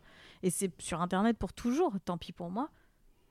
Mais, euh, mais, mais voilà, et là j'ai commencé à être dégoûtée, vraiment écœurée de me dire, mais euh, j'ai même plus de plaisir à venir sur le plateau, tourner ces, trucs. Je lisais les sketchs, je me disais, mais c'est nul, j'ai pas envie de faire ça, quoi. Et là j'ai réfléchi, je me suis dit, bon, qu'est-ce que tu as envie de faire? Ma première réponse a été de dire, arrêter Internet et faire autre chose. Et puis après, je me suis dit, non, c'est quand même bête. Tu as construit un peu un truc ici et et t'aimes créer. Il faut juste que tu retrouves le goût de créer. Qu'est-ce que t'aimes? Qu'est-ce que t'aimes? Qu'est-ce que t'aimes? Et là, petit à petit, je me suis rendu compte que oui, j'ai le vintage, j'avais toujours eu ce truc-là où j'aimais bien ça, mais je trouvais personne avec qui le partager. Et on peut le sentir d'ailleurs si on voit certains sketchs, même de Good Monique, il y a des trucs où ça se passe dans le passé. Et c'est toujours moi qui avais écrit le sketch, parce que je me disais, ah, ce serait cool de faire un truc qui se passe dans les années 90. tu vois. J'adore ce genre d'anecdote parce qu'en fait, c'est chez tout le monde pareil. C'est-à-dire que Ah ouais chez tout le monde, tu vois des vérités. Tu sais, Darwin, par exemple, c'était celui de sa classe qui dessinait le mieux, tu vois. C'est des petits trucs comme ça. euh, Ah ouais, que- qui se dessinent. euh. Ouais, qui, qui ressortent, mais on, on met pas le doigt dessus parce qu'on se dit non, c'est le hasard ou c'est un élément euh, lambda et tout. Mais en fait, à la fin, quand tu arrivé à un parcours un peu plus avancé comme toi, tu te dis bah c'était là depuis très longtemps. Mais adoré en fait. Théorie de, que tu donnes dans le dernier épisode où tu dis en fait tout est déjà en soi, mais euh, ça s'est pas encore révélé quoi. Bah, c'est des couches soit- de conventions sociales, Mais de complètement faire raison. plaisir Je pense aux que gens. c'est ouais. exactement ça. Ça prend beaucoup de temps de savoir qui on est en fait. Et oui, il faut enlever toutes les. Et moi, c'est ça, je me suis dit, en fait, pourquoi tu cherches. Parce que je cherchais à copier aussi. Je me suis rendu compte que je me comparais beaucoup aux autres et je voyais ce qui fonctionnait chez les autres et je me disais, ah bah, je pourrais prendre un petit peu de ci, un petit peu de ça. Et puis, en fait, non, ça marche pas. Ça marche pas parce que bah, c'est pas moi et que j'ai pas envie, en fait, d'être cette personne. Donc, ça a été tout un chemin pour moi me dire, ok, t'es qui toi, en fait, et qu'est-ce que tu as envie de faire? Et après, quand j'ai trouvé le vintage, j'ai vu qu'en plus, tout de suite, euh, tu trouves en fait une communauté qui a. Enfin, tout de suite, ça accroche. Quelqu'un qui aime ça, euh, il va aller s'accrocher à un créateur qui parle de ça, quoi. Et j'ai de la chance, il n'y a pas beaucoup de, de, de gens sur Internet, en France en tout cas, qui parlent de vintage. Il y en a, mais il n'y en a pas beaucoup. Donc ça, c'est aussi une chance. Et puis en plus, tu triches pas. C'est-à-dire que là, vraiment, chers auditeurs, je peux vous le dire, je suis chez Marjolaine et je suis dans euh, vraiment le, le, le, paradis du vintage. Le quoi. Temple une salle... du vieux. oui, t'as une salle entière pour tes fringues. Ouais. Euh, t'as une, as une chambre de princesse euh, des années, fin des années 70. Ah oui, non, ça, je fais pas semblant. C'est pas Ouais. euh, un marketing, euh, c'est complètement, complètement moi. Et on sent la Ouais. sincérité. Et c'est ce qui fait que tu fais du contenu de qualité, je pense. Quand je- Non, mais c'est vrai, quand je regarde tes vidéos, je me dis pas, elle a voulu aller chercher le like et tout. Parce que moi, il y a un truc qui me, qui me, fait, qui me fait mal. C'est, tu sais, les gens qui commencent une vidéo avec une accroche euh, pour, pour, pour avoir des vues, pour avoir. Enfin, tu vois. Et, et- et- et je- joue à ça, moi, quelquefois. Donc, je sais. Ah, mais tu vas détester mes futurs contenus, hein, parce que je pense Ah. que je vais aller beaucoup plus là-dessus. Alors, parle-moi-en, parce que là on est, j'ai l'impression un, moment charnier de ta vie où tu t'épanouis beaucoup et que, t'as- en plus, tu as, créé vraiment des concepts, c'est-à-dire cette façon de récupérer les images d'archives de Lina. Euh, moi, une vidéo qui m'avait beaucoup marqué où tu avais repris une interview d'une jeune fille qui était harpaguée dans la rue parce qu'elle portait une mini-jupe et que tout d'un coup, il y avait un procès, euh, euh, un procès à la sauvage, genre, et votre mère, elle a pas honte, ou euh, euh, etc. Puis que cette jeune fille, répond de façon euh, très très ingénue, mais à la fois très puissante. Ben non, je fais ce que je veux, etc. Et tu, tu avais choisi d'incarner cette, cette personne et de, et de jouer en playback. Enfin, j'avais trouvé cette vidéo magnifique et je m'étais dit, ouais, j'ai jamais vu ça. Je crois qu'elle est la première à le faire et, et c'est extrêmement puissant. Comment t'es venue cette idée d'ailleurs? Ah, J'en ai aucune idée, aucune idée. Je, non, alors, franchement, je sais pas du tout. Je, non, je sais pas. bah. Bah, après le playback, c'est un truc qui se fait un peu sur euh, sur TikTok, par exemple. C'est une Mais, grande euh, tendance. Mais depuis récemment, je crois. Depuis assez récemment, Ouais. mais j'ai peut-être dû... bah, après une idée, tu l'as jamais, euh, elle sort jamais de nulle part, donc forcément c'est toujours, moi je dis, euh, ça n'existait pas une idée originale, tu vois. J'ai dû forcément voir quelqu'un faire un playback sur un truc et faire une association d'idées et me dire ah bah moi j'adore les vidéos d'Ina, je passe vraiment beaucoup de temps à les regarder Moi parce qu'effectivement ouais. c'est passionnant et de me dire ah tiens, euh, je sais pas comment c'est venu, mais je me suis dit tiens j'aimerais bien incarner ce truc là. Et euh, en plus, j'adore leur manière de parler, qui était très différente quand même de comme on parle aujourd'hui. Et euh, ouais, mais non, mais les concepts, ils arrivent comme ça. Et puis, tu. Après, moi, mon erreur, à chaque fois, c'est là où je me dis, je sais pas pourquoi je fais ça, c'est que dès que je vois qu'un truc fonctionne, je le refais pas. Tu vois, ça, par exemple, la vidéo dont tu me parles, bah oui, elle avait très bien marché, cette vidéo. Et j'en ai fait quelques-unes d'autres mais j'en ai pas fait un concept parce qu'en fait ça me fait chier. Dès que dès que je commence à me dire ah bah il faudrait peut-être que du coup t'exploites ça il y a un petit côté de moi qui, qui me dégoûte et je me dis ah non mais tu vas pas commencer à, à réfléchir stratégiquement en fait. Fais ce que tu as envie de faire mais c'est un peu bête en vrai tu vois Euh, pourquoi refuser de donner aux gens aussi ce qu'ils aiment bien? Bah si les gens ils aiment bien les playbacks de Lina, pourquoi tu fais pas des playbacks de Lina, tu vois? Et j'ai toujours cette dualité de me dire non, tu vas pas jouer à ce jeu-là. Si, bah si, il faut parce que c'est bête de pas le faire. Non, tu vas pas le faire, tu vois? Et c'est trop chiant quoi. Et en fait, euh, là, il y a une voix qui commence à prendre le dessus qui est si, en fait, tu vas le faire parce que c'est ridicule de t'auto-saboter tout le temps comme ça. Et dès qu'un truc marche, t'arrêtes de le faire parce que ça marche. C'est c'est bête en fait. Hmm. Donc, euh, Mais comme si tu voulais pas tailoriser ton travail en fait. je sais Tu, pas. tu veux pas faire du contenu à la chaîne En fait, et moi, paradoxalement. je déteste me forcer. Je Ouais. déteste me forcer. C'est un truc, c'est horrible. Et c'est pour ça que dans, les... dans le travail traditionnel, parce que j'ai fait des petits boulots dans ma vie, j'étais un calvaire pour mes patrons parce que tu pouvais pas me dire va faire ça. Même si je suis payée pour ça, je suis un employé, je suis censée obéir quand on me dit va faire ça. Ça me, ça, je ne peux pas obéir à ça. Donc mes patrons, les plus intelligents, ils avaient compris qu'il fallait présenter le truc autrement et ils me disaient ah ça serait super si tu faisais ça, tu vois. Ça me ferait trop plaisir si tu allais changer les poubelles des toilettes. Et là je disais ah ouais d'accord bah je vais le faire si ça te fait plaisir. Mais dès qu'il y a une notion d'obligation de il faut faire ça, oh là là ça me j'ai un rejet total et donc internet quand une vidéo marche, inconsciemment, tu dis bah il faut faire ça. Et cette notion-là de je suis obligée, ça, ça me, D'injonction, ça- ouais. ouais, d'injonction, ça me. Mais bon, Ouais. bref, faut que je fasse une thérapie en fait. C'est n'importe quoi. Mais en tout cas, j'adore parce que je sens qu'il y a des loquets chez toi, qu'il y a des blocages, etc. Et je me dis, ouais, quand tout ça, ça va sauter, ça va être grandiose. Ah là, ça va être le feu d'artifice. Si mais ça bon, saute, mais ouais. Mais oui, c'est entre toi et toi. T'as quel âge, sans indiscrétion Euh, attends, je... oui, je suis en train de réfléchir. je vais avoir 35 ans le mois prochain. Ah, bah, toi, quand tu vas avoir 40 ans, alors là, ça va exploser quoi. Non mais je, me fais une joie d'avance. Euh, donc il y a eu, euh, y a eu cette, euh, bah, tu t'es trouvé, est né de cette trouvaille avec toi-même le livre que tu viens de m'offrir. D'ailleurs merci, qui est sorti là cette année. Hein, Et là il y a un mois. Il est magnifique. Hein. Merci beaucoup. alors comment, parce que là, typiquement, quand un livre naît de cette qualité en plus d'image et de. Enfin voilà, c'est pas quelqu'un qui a voulu faire de l'argent sur ton dos, quoi. C'est un passionné qui a rencontré un autre passionné et euh, qui a décidé de. Euh, ouais, en fait, c'est. Euh, bah, moi, j'avais dans ma tête l'idée quand même d'écrire un livre un jour parce que vraiment pour communiquer tout ce que j'avais envie de communiquer sur le vintage, parce qu'on me le demandait beaucoup quand je faisais des vidéos sur YouTube, on me disait est-ce que tu as des livres qui résumeraient un peu tout ce que tu expliques dans tes vidéos? Est-ce que tu as des recommandations? Et vraiment, j'ai cherché, je trouvais pas de livres qui me qui puisse remplir ce rôle-là. Même moi, en tant que passionnée de vintage, je trouvais pas de livre que j'aurais envie d'acheter et qui vraiment répondent à mes questions. Et euh, donc je m'étais dit, bah en fait, peut-être qu'un jour, il faudra que tu le fasses, ce livre. Mais euh, sans, sans mettre des trucs en marche, je suis pas allée contacter des éditeurs et tout. Et puis, euh, coup de chance ou synchronicité, voilà. Il y a une éditrice qui m'a contacté, donc de, des éditions EPA, du groupe Hachette, et elle m'a dit voilà, nous on a envie de faire un livre sur le vintage, est-ce que ça t'intéresse? Voilà. Donc oui, ça a été un peu la rencontre entre deux, deux mondes. Euh, et, euh, et ça a été super. Vraiment faire ce travail, ça a été trop bien, euh, même si c'est pas facile. Je me suis hyper bien entendue avec l'équipe de PA et, et donc, on a fait ce livre qui s'appelle Authentique Vintage, disponible dans les meilleures librairies et sur Internet. Il est très beau. Déjà, on sent qu'il y a eu un travail. la couverture, elle est un. Ça, c'est pas moi, hein, c'est eux. Hein. Oui, oui, mais en fait, tu as été entouré de gens qui se sont pas foutus de ta gueule. Parce que euh, moi, je, ça me crève le cœur de voir euh, tous ces éditeurs qui vont chercher des influenceurs et des youtubeurs pour vendre du papier. Et au final, tu te retrouves avec ce que j'appelle des non-livres, c'est-à-dire des choses qui ne racontent rien et derrière lesquelles il n'y a qu'une envie de, de faire des marges, en fait. Et ça me rend triste, vraiment, pour la littérature et pour les gens qui achètent. Ouais, non, je pense que c'était pas leur démarche. Ah bah et d'ailleurs, très hein. vite, on s'est mis d'accord sur le fait que ça serait pas Marjorie Lenoir, je sais pas quoi. Parce qu'en plus, je leur ai dit, je dis, ça va pas se vendre si vous essayez de miser sur moi. Euh, enfin, j'ai pas cette force de frappe. Euh, je pourrais pas, euh, sur mon nom, vendre un livre. C'est pas possible.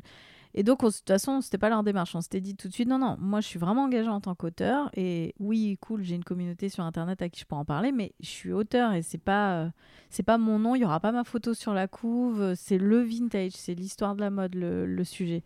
Et donc, euh, bah, on s'est trop bien entendu là-dessus.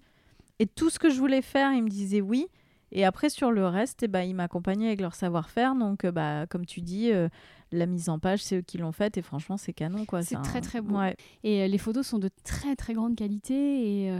Ah, les photos, c'est moi qui les ai choisies. Et bah écoute, elles sont super. Bah, ça aussi, ils ont été cool, ils m'ont laissé. en fait, au départ, ça devait pas du tout être ce genre de livre.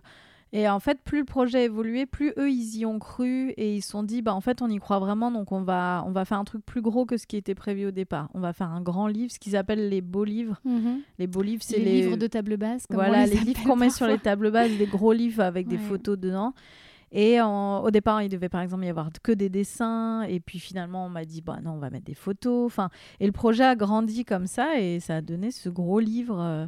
Mais je trouve ça bien parce que quand même raconter un siècle de mode, puisque c'est de ça que le livre parle, mhm. euh, c'est quand même un, gros morceau de travail et tu peux pas trop le bâcler. Donc moi, ça m'aurait quand même bien fait chier que ça sorte en format poche ou je sais pas quoi. Non, non, en fait, il y a vraiment des, des, femmes de la vie quotidienne, des stars de cinéma. De, bah, L'idée, c'était de parler du vintage différemment. En fait, on voit beaucoup de, de livres sur le vintage, sur la haute couture, ce qui est très bien, c'est très important d'en parler. Mais en fait, la haute couture n'est pas toute la mode. Et moi, je me disais, bah, ce serait quand même bien qu'on parle plus aussi, enfin, qu'on parle autant au moins de monsieur, madame, tout le monde, de euh, bah, comment les, femmes au foyer s'habillaient dans leur foyer, parce que il faut enlever tous les clichés dans la tête des gens. Les gens ont une idée hyper stéréotypée de ce qu'était le passé. C'est pour ça aussi, ils ont, en fait, c'est dangereux sur le long terme parce que ils idéalisent un passé qui n'a pas existé. Ça leur fait avoir un regard très cynique sur notre époque aujourd'hui du coup, ça les rend très ingrats de ce qui existe aujourd'hui aussi. Et ça, même à l'extrême, j'exagère peut-être, mais je pense pas, ça peut. moi, pour moi, toutes les idées d'extrême droite, elles viennent aussi pas mal de ce truc-là, de de d'idéaliser un truc un passé qui n'a jamais existé tu vois et de gommer euh, ouais de gommer de dire ouais les années 50 c'était si ça c'était le paradis sur avant, terre. non, en fait, pas du tout. Enfin, Ouais. moi, je sais, j'ai- je, laisserai personne me contredire là-dessus. J'ai le nez dans les archives toute la journée. Je lis les magazines, je regarde des docus, je lis. Enfin, non, non, la vie, elle n'était pas idéale dans les années 50. Parler à des gens qui les ont connus. euh, Il y avait plein de gens qui n'avaient pas les chiottes chez eux, euh, qui n'avaient pas, même parfois, euh, certains d'eau courante. Il y avait énormément de bidonvilles autour de, de Paris, par exemple. Euh, les gens avaient une vie très difficile, les ouvriers avaient une vie très difficile, les femmes avaient aucun droit, euh, les homosexuels n'avaient aucun droit. Enfin, c'était compliqué, quoi. Et prétendre que c'était un âge d'or, euh, sur certains trucs, c'était un âge d'or. Mais, enfin, bref. Donc, moi, ce livre, c'est aussi né d'une volonté de enlever tous les clichés, enfin, pas tous, mais beaucoup de clichés qu'on peut avoir sur euh, le passé pour le montrer tel qu'il était. Il est ni moche ni beau, mais il est, il est comme il était, tu vois. Et donc, notamment, de montrer comment les gens s'habillaient au quotidien et de montrer qu'en fait, les femmes, par exemple, eh ben, c'était pas toutes des Mrs. Maisel en Balenciaga, en grande robe Corolle Dior avec des grands chapeaux comme on voit dans les films et les séries. Non, la plupart du temps, en fait, elles portaient des blouses de travail, de ménage et chez elles et des chaussures euh, confortables, même des sabots, parfois, souvent. Et, euh, et elles n'avaient pas le temps de se laver les cheveux et elles avaient une vie très difficile. Et parfois, elles mettaient une jolie robe et elles sortaient dans la rue ou elles allaient visiter leurs amis comme ça. Mais ah, parce que les commentaires sous les vidéos vintage, ça c'est mon cauchemar. Autant, tu vois, je disais, j'adore les vidéos Ina, autant les commentaires, je ne peux plus les lire. Toutes, tous ces commentaires stupides. Ah, regardez comme les femmes étaient beaucoup plus élégantes avant. Avant, les gens se respectaient. Et bah, bah, bah. Enfin, c'est. J'en peux plus, quoi. C'est vraiment. euh, Non, les gens se respectaient pas plus. Ça n'a rien à voir avec ça. Au contraire, la mode avant, elle définissait les, les positions sociales, en fait, les classes sociales. Ça permettait de distinguer les pauvres des riches. En fait, t'étais pauvre, tu pouvais pas t'habiller. C'est comme ça qu'on te reconnaissait en tant que pauvre. T'étais riche, et ben là, t'allais choisir tes tissus, tes motifs, tes chapeaux, tes accessoires. C'était ça, la mode, elle avait une fonction sociale, en fait. Mais c'est pas de dire euh, les gens se respecter. euh, c'est une vision très, euh, je sais pas, très simpliste, en fait, du, du truc. Bien, je sens qu'on pourrait en parler Pardon, pendant ouais, voilà, des je suis heures. partie. ah non, hein, je mais, suis partie. mais non, mais j'avais envie pas de... le sujet de ton podcast. Mais non, mais tu vois, ça aurait été le sujet du podcast. Je t'aurais parlé de, de santé mentale dont on parlait pas du tout à l'époque. Je t'aurais parlé de Thaïs Descuffon, l'influenceuse qui a repris ça. Oh euh, le- oui. Voilà, que tu dois adorer, bien sûr. Euh, et euh, bon, mais, Mais c'est pas le sujet. Non, c'est pas le sujet, Focus, mais en tout cas, bah, non, mais peut-être, tu vois, ça serait peut-être un rendez-vous pour un gamberge l'année prochaine, par exemple, tu vois. euh, voilà. Non, mais par contre, je, je t'entends parler, je me dis, elle a trouvé son truc. Quand tu me dis, je suis dans les archives toute la journée, bah moi pas, par exemple. Bon, j'exagère, mais oui, que- tous les jours, je lis un peu des trucs. Oui, tous les jours, il y a au moins un, peu de lecture ou de. Oui. Et donc, de- bah donc tu, pour moi, je suis face à quelqu'un et vraiment, euh, tu vois, le- la notion de destin et de, et de, et de passion, euh, c'est un peu, pour le coup, moi, ce qui m'intéresse et, et, et ce pourquoi j'ai écrit Gamberge. Et, et je vois, j'ai face à moi quelqu'un qui, pour moi, s'est trouvé. C'est vraiment l'expression euh, être comme un poisson dans l'eau, quoi. C'est-à-dire, Ouais, euh, tu, tu avais des capacités, des velléités, des envies, et tu as trouvé ton microcosme et, et tu y fais des merveilles. Donc pourquoi être toujours dans la recherche d'un après? On avait fait un épisode avec Leslie Coutran euh, sur le rêve que je poursuis est-il vraiment le mien? Est-ce que ce rêve de, ces rêves de comédie, de cinéma, est-ce que c'est vraiment... est-ce que tu es sûr que c'est un truc... euh, Ah oui, oui, qui- non, mais ça, il n'y a pas de. Parce que c'est pas un après, moi, ça, un toujours. C'est depuis l'enfance. Je... Ah oui, non, mais ça, c'est. Et il n'y a pas moyen de lier les deux? Non, mais j'ai même pas envie, en fait. Parce que, euh, ouais, je sais, là-dessus, je suis assez. euh, mais. euh, et en plus, on me le dit beaucoup, c'est un débat que j'ai souvent avec les gens où ils me disent, mais. Sinon, peut-être focus-toi sur le vintage. Et oui, oui, non, mais je me, focus, je me focalise là-dessus aussi. Mais si demain j'ai l'opportunité de faire ce que j'ai envie de faire avec le cinéma et que pour ça il faut que je lâche le vintage, pas, pas dans ma vie, dans ma vie sera toujours sera toujours une passion dans ma vie, mais s'il faut que je lâche la création autour de ça, je la lâcherai mais sans me retourner. Une seule seconde. Parce que ma vocation, la vraie, et je le sais parce que je me connais, ma vraie vocation c'est le cinéma. Mais euh, mais en fait, je sais pas pourquoi il faudrait lier, parce qu'en fait, on peut être plein de trucs. Et c'est ça aussi, moi, qui parfois m'exaspère un peu dans cette société, c'est qu'on veut à tout prix nous mettre dans des cases. Il faut être ci, il faut être ça. Mais t'es qui, en fait? T'es quoi? T'es chanteuse? T'es... En fait, peut-être laissons aux gens le droit d'être plein de trucs ou, d'être différents trucs au cours de leur vie, tu vois. Je sais pas, Jane Fonda, par exemple, euh, elle est militante, elle est activiste, mais elle a aussi prof d'aérobic. Tu sais que t'as beaucoup de points communs avec Jane Fonda. Euh, je pense pas, enfin, je ne me comparerai pas à elle, mais cette, cette déesse. Mais en tout cas, je me, je sais pas pourquoi je pense à elle d'un coup. Non, parce que tu dis- fais de l'aérobic aussi. Oui, je fais de l'aérobic aussi. C'est peut-être pour ça que je pense à elle. Mais en tout cas, tu vois, elle, par exemple, elle s'est jamais laissée définir par un truc. Et puis, elle est aussi actrice. Et puis, je me demande même si elle a pas fait un peu de chansons. Enfin, et en fait, pourquoi pas, tu vois, elle peut, elle peut tout être. Enfin, on peut, on peut être plein de trucs, en fait. C'est pas... euh, C'est... Ouais, il n'y a pas de problème, en fait. Non, Moi, mais je me projetais en fait, parce que moi pendant longtemps j'ai cru que je voulais être comédienne parce que c'était ça qu'il fallait être, parce ah que oui, tu vois. ouais. Et en fait, plus j'avance, plus euh, tout- toutes les expériences de comédie que Ouais, j'ai, je je vois sens, ce que je tu me veux sens dire. pas bien, tu vois. Mm. Et, euh, et je, je me suis mise à détester la télé alors que j'en fais depuis des années. Et j'ai mais en Mm. fait, c'était pas ça. Moi, mon truc, c'est vraiment l'analyse, la gamberge, l'écriture, tu vois. Et du coup, je, je me projette, je me dis, waouh, elle a l'air tellement bien dans son truc. Incitons Ah ouais, les ouais, gens à devenir bien veux dans leur truc et à se chercher à se. En plus, j'ai beaucoup, j'ai souvent entendu les comédiennes dire ça. Dire, euh, en fait, euh, j'ai cru toute ma vie que je voulais être comédienne, et en fait, non. Après, comédien, c'est un truc un peu.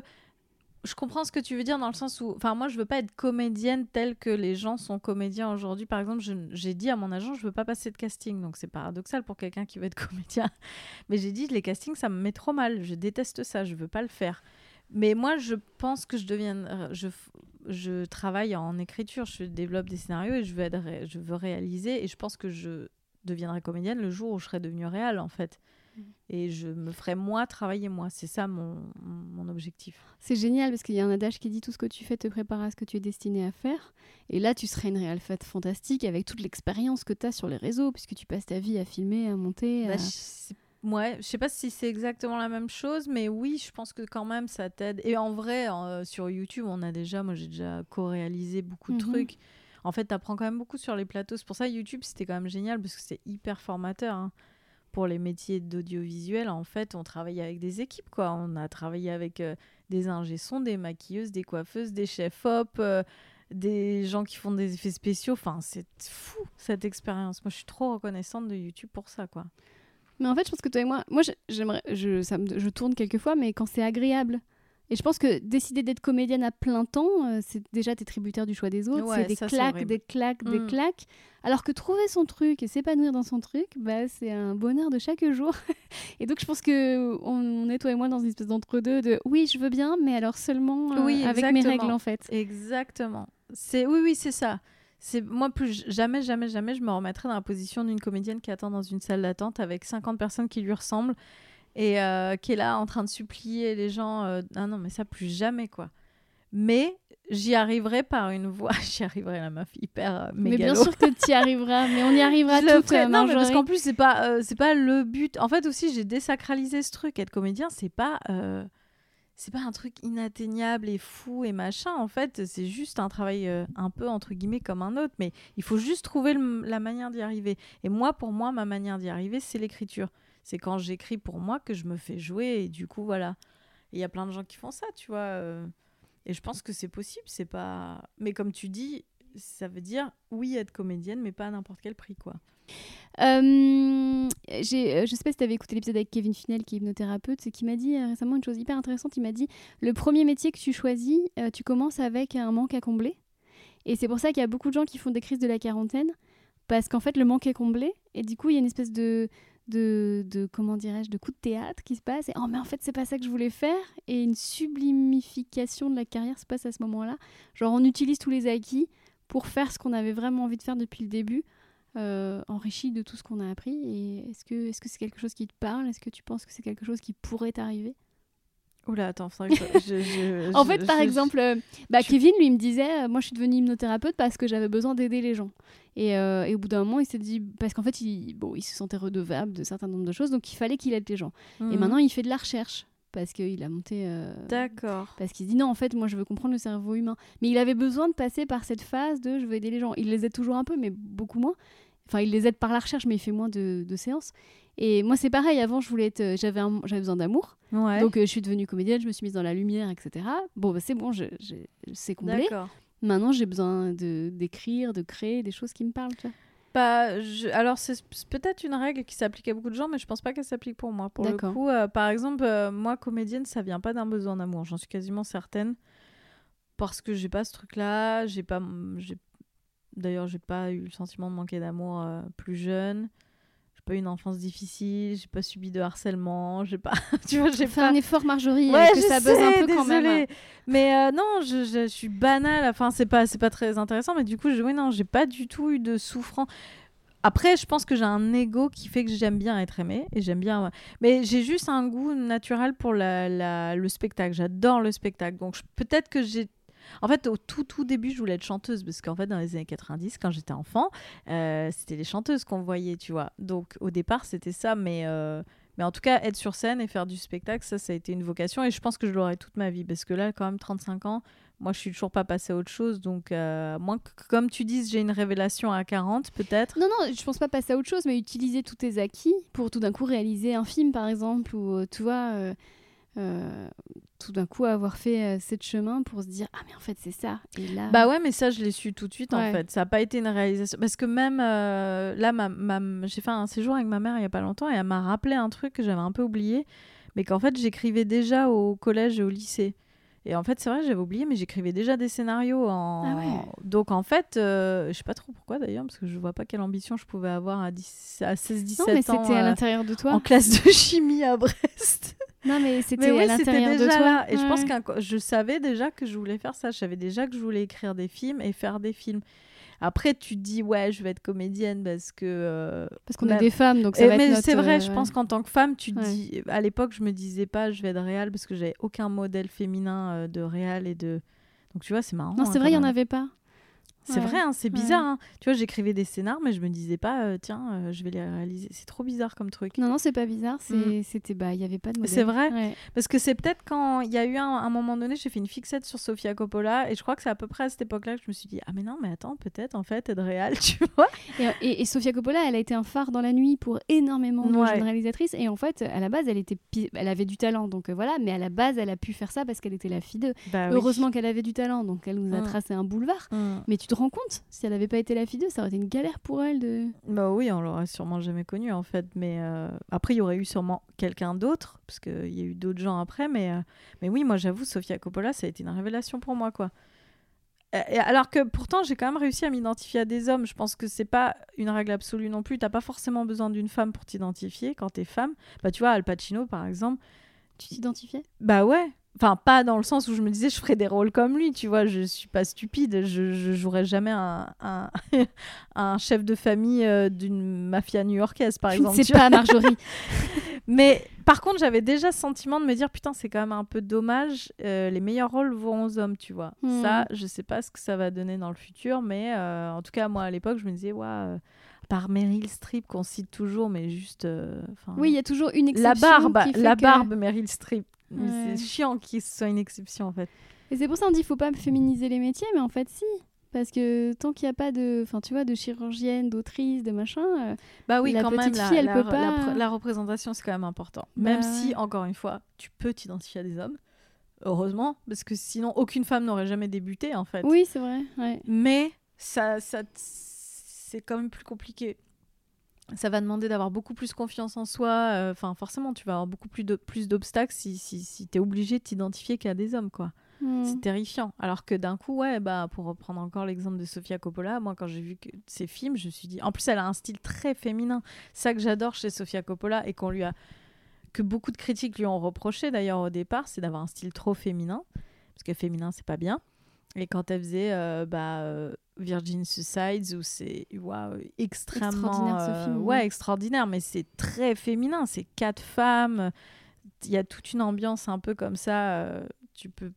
Enfin, tu sens presque les parfums qu'il y a dans leur chambre et tout. C'est et ben de voir qu'en fait, si tu pouvais faire des films en prenant ce parti-là, euh, bah ouais. je- Bah regarde Greta Gerwig, moi c'est une de mes Ouais. Barbie, Barbie, film féminin, hein, Ouais, extrêmement complètement, je trouve ça puissant, génial, ouais, Euh, alors là, maintenant il faut que tu m'expliques, euh, enrichi de tout ce qu'on vient de se dire, pourquoi maintenant tu veux faire une vidéo par jour sur Instagram? Euh, bah parce que alors oh là là comment dire? Bon déjà parce que sincèrement, je prends du plaisir dans ce que je fais. J'aime le. En plus, là, le livre, ça m'a reboosté. J'aime vraiment parler de vintage. Et il y a vraiment beaucoup de choses que j'ai envie d'aborder. Donc, je me suis dit, bah, vas-y, mets-toi un coup de pied aux fesses et partage plus. Ensuite, je me suis dit aussi, là, concrètement, si c'est bête de pas. Euh, bah, je, je suis très honnête avec toi. Hein, je me suis dit, c'est bête de pas. Euh, euh, comment dire, miser plus sur, sur ce qui est en train de plus ou moins fonctionner avec toi, tu vois. Genre, il y a un truc qui fonctionne, je fais des vues par exemple, mais, mais ça pourrait être beaucoup plus. Et je, et je vois tout, tout ce qui dans mon contenu fait que ça n'explose pas encore. C'est parce que je fais bah, par exemple, je manque de régularité ou je manque d'accroche dans mes titres, par exemple. Bah, tu disais, hein, les gens ils mettent des accroches, mais c'est pas pour rien, c'est que ça fait une vraie différence. Ou euh, par exemple, je poste pas dans mon feed, je poste pas de photos par exemple, de jolies photos, ou peut-être ma bio est pas très claire. Enfin, il y a plein de trucs qui font que c'est un peu flou pour plein de gens qui débarqueraient sur mon Insta. Et je me suis dit, en vrai, ça me coûte pas grand chose de travailler un tout petit peu là-dessus. Et je pense que ça pourrait être une belle aventure en fait, de jouer le jeu à fond et d'arrêter d'être dans le, le refus de des règles en fait. Là, j'ai envie j'ai envie de tester. En fait, je vais peut-être tester pour 4 mois, tu vois, avoir commencé de jouer le jeu à fond et de suivre les règles et de, ne pas le voir comme un truc négatif, mais de m'amuser là-dedans et de me dire bah allez, je joue le jeu, je le prends comme une, un marathon je vais faire un contenu par jour que je vais préparer en avance et je vais poster et je vais, je vais faire toutes les règles. je vais mettre des accroches dans mes titres. Je vais mettre, euh, je vais même presque faire du putaclic parce que j'ai pas de culpabilité là-dessus parce que je sais que le contenu que je propose derrière, il est vraiment intéressant, tu vois. C'est pas genre euh, ce que cette personne va faire à la fin de la vidéo va vous étonner et en fait, il y a rien d'étonnant à la fin de la vidéo. Moi, je dis tant que tu mens pas aux gens et que tu oui, ton accroche, elle peut-être putaclic, mais tant qu'il y a une vraie satisfaction après quand les gens y cliquent et qu'ils ont eu ce qui, leur dose de dopamine et qu'ils ont eu le truc qu'ils cherchaient, bah pourquoi pas, tu vois, c'est du divertissement. Maintenant, je me dis, c'est du divertissement. Il faut, ah, faut, pas trop chercher à sacraliser le truc. C'est comme de la télé. Quand tu fais de la télé, tu as des règles. Quand tu fais du cinéma, tu as des règles. Et bah c'est pareil, Internet, il y a des règles. Et maintenant, il faut que j'accepte ce truc-là. Mais je dis pas que tout le monde doit le faire. Hein. non, mais au contraire, moi j'aimerais bien que plus de gens comme toi le fassent parce que toi, tu as du fond. C'est ce que tu disais, tu as du fond. Et je me dis, euh, ça c'est drôle, moi quand je scrolle mon TikTok, l'algorithme il me donne quoi? Bah, Ce que j'aime, à savoir euh, du développement personnel, euh, l'INA, Versailles, les châteaux, les mhm. vidéos de fantômes parce que j'adore ça. Et, voilà, et je scroll et je vois ce que j'aime. Et je me disais que c'était comme ça pour tout le monde, que tout le monde regardait des trucs feel good et que c'était et, informatif et culturel. Et l'autre jour, je regarde par-dessus l'épaule de quelqu'un dans le métro et il était sur TikTok. Donc moi je regarde, genre, ah bah lui aussi regarde des, photos, des vidéos de châteaux et de fantômes. Bah t'es très mignonne mais de oui. penser ça. Mais oui, très mignon. Et là-dessus, je vois le gars, il scroll et c'était des striptease et des vidéos de chasse. Donc en fait, il avait une meuf à poil, un animal qui se fait buter. Une meuf à poil, un animal qui se fait buter. Mais attends, t'as pas trouvé l'homme de ta vie là où je rêve? Exactement. Et euh, bah ouais. Tu lui as tapé sur l'épaule, j'espère. Je lance un appel à témoin, si jamais. Non. Euh, et en fait, je me suis dit ah d'accord. Et là, j'ai rencontré l'algorithme de mes yeux vus là. J'ai fait ah c'est donc ça. Et donc je me dis mais en fait c'est ça qui abétit les gens, c'est-à-dire que euh, moi j'aborde les réseaux sociaux avec mon envie d'apprendre et mon envie de, de, mûrir et tout ça. Et il y a des gens qui abordent les réseaux sociaux avec une envie pure de dopamine comme tu dis, de se divertir. Et c'est ça qui fait que le monde va mal. Parce que les gens, après, ils ont, ils ont plus de concentration, ils ont plus d'esprit critique. Ils ont fait... Donc en fait, j'ai envie que s'il y a des règles à suivre, ce soit des gens comme toi qui les suivent. Parce que toi, tu apportes un univers qui, en plus d'être beau et, et, et, puissant, euh, progressiste, euh, féministe. Euh, enfin, tu vois, donc merci. Bah, c'est gentil. Bah oui, bah après, ouais, j'essaie de pas juger ce que les gens regardent parce que je me dis, bon, Bon, là, c'est quand même un peu. Euh, bon, effectivement, mater des culs et des animaux morts. Bon, c'est compliqué de pas juger ce monsieur quand même. Mais. Euh, après, bon, peut-être que ce monsieur, il, fait, il est chirurgien cardiaque et toute la journée, il remplace des cœurs et que bah, son petit kiff à lui le soir, c'est drag. Je sais pas. Peut-être, peut-être. Mais mais oui, oui, enfin, je pense que. En fait, je, je, crois que le truc avec Internet, on entend beaucoup de discours négatifs dessus et je suis d'accord. Par exemple, les, discours que vous aviez avec, euh, avec Kevin, je les comprends et je suis d'accord. Mais je pense aussi qu'il faut peut-être qu'on arrête de, de, trop dramatiser le truc et, et de, de, le prendre, ce, Internet, comme ce que tous les autres plateformes de divertissement sont. C'est des plateformes de divertissement.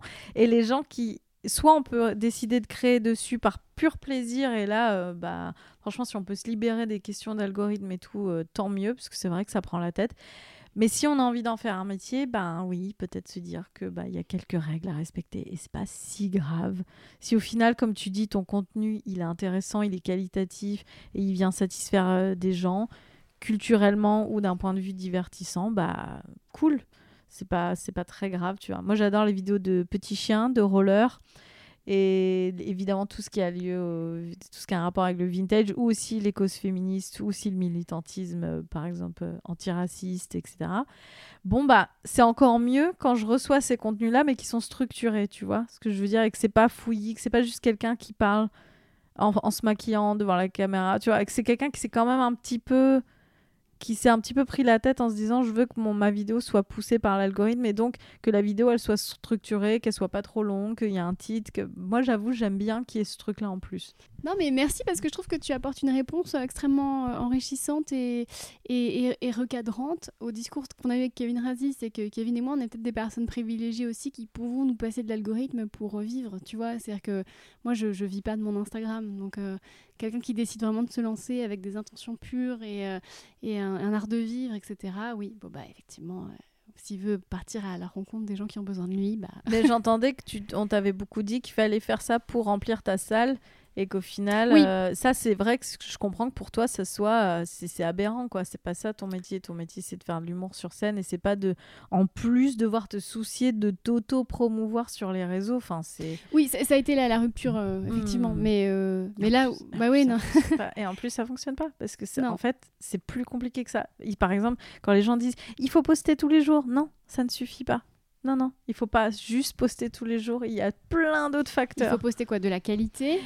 Oui, il faut poster tous les jours de la qualité, mais en plus, il faut aller. Enfin, je, ne peux, même pas commencer à rentrer dans tout ce qu'il faut faire, mais il faut aller aussi vraiment, véritablement faire des recherches pour voir tout ce que les gens vont chercher autour de ton sujet pour que ce soit poussé. Il faut aller euh, taper des mots-clés sur Internet pour voir quelle tournure de phrase il faut que tu utilises dans tes vidéos. Euh, il faut mettre les bons hashtags. Il faut peut-être promouvoir financièrement tes contenus. Enfin, il y a plein de trucs, quoi. Donc, c'est pas juste poster du contenu tous les jours. Ça, c'est ce serait trop facile si c'était ça. Eh bien, merci bah, euh, d'avoir apporté ça euh, au discours qu'on avait donc la, semaine dernière. C'est presque l'épisode 2 finalement, la suite hein, de mon échange avec Kevin Razi. Tu as apporté d'autres éléments, donc merci. Et euh, donc on peut te retrouver, donc maintenant on va pouvoir suivre en direct ton Instagram avec donc, une vidéo par jour. Cliffhanger va-t-elle s'en sortir? Va-t-elle réussir? Que va-t-elle nous proposer? Alors souvent quand j'annonce un truc, je le fais pas hein, derrière. Ah merde. Et eh bah écoute, euh, bah, je dis non, achetez son livre, bah, très beau cadeau de Noël, authentique vintage aux éditions EPA. Merci Marjorie. Merci à toi, merci beaucoup. Merci d'avoir écouté cet épisode jusqu'au bout, j'espère qu'il vous aura parlé.